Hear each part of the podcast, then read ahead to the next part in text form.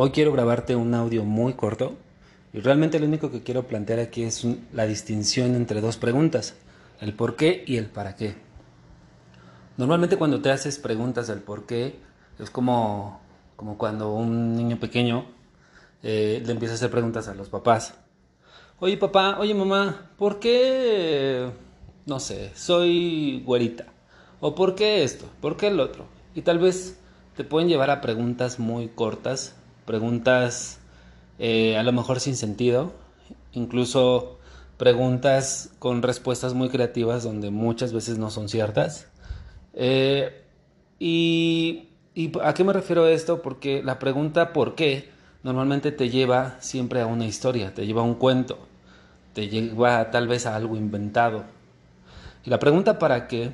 que es muy diferente, siempre lleva una respuesta reflexiva, te lleva a una respuesta desde el interior, donde realmente viene todo, todo el, jugo de la situación, más bien todo el néctar, porque el jugo sería como, como lo ya desvanecido. Es donde realmente le puedes sacar toda la parte interna de todo lo que tú quieres responder. Poniéndolo en esta situación, una pareja que se acaba de, de poner en cuerno, por ejemplo la esposa y el esposo pueden empezar a preguntarse, ¿por qué a mí? ¿Por qué si yo le he dado todo? Ah, sí, pero es que la otra persona.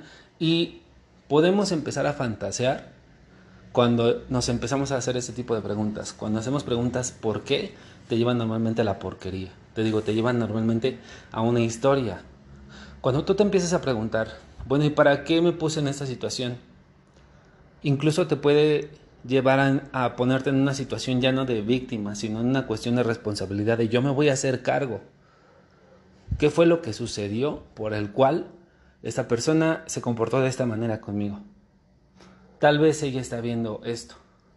Pero eso solamente sucede cuando estamos dispuestos a ponernos en primera persona y ponernos en una en un lugar donde entonces ahora yo me estoy observando, yo, donde yo nada, no nada más estoy observando a los demás. Quiero que esta distinción del por qué y el para qué, si tú estás en un momento donde estás eh, teniendo reflexión o donde tú estás haciendo preguntas, las respuestas pueden ser muy diferentes. Y me refiero a diferentes en que puedes empezar a practicar esto e incluso si tienes hijos puedes preguntarle, hijo, ¿por qué vas a la escuela? Ah, porque me mandan. Ah, porque dice mi mamá que eso es mi única responsabilidad y que eh, tengo que sacar dieces. ¿Qué es lo único que hago? Realmente son respuestas que ya están construidas. No sé si me di a entender con esto. Siempre te van a llevar a una historia, siempre te van a llevar a un cuento, incluso a desprendernos de nuestra responsabilidad, desprendernos de lo que queremos realmente nosotros.